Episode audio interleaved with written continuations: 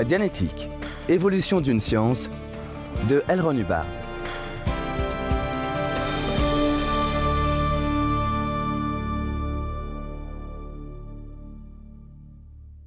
Dianétique.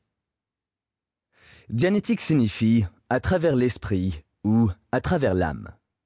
Du grec dia, à travers, et nous, l'esprit ou l'âme.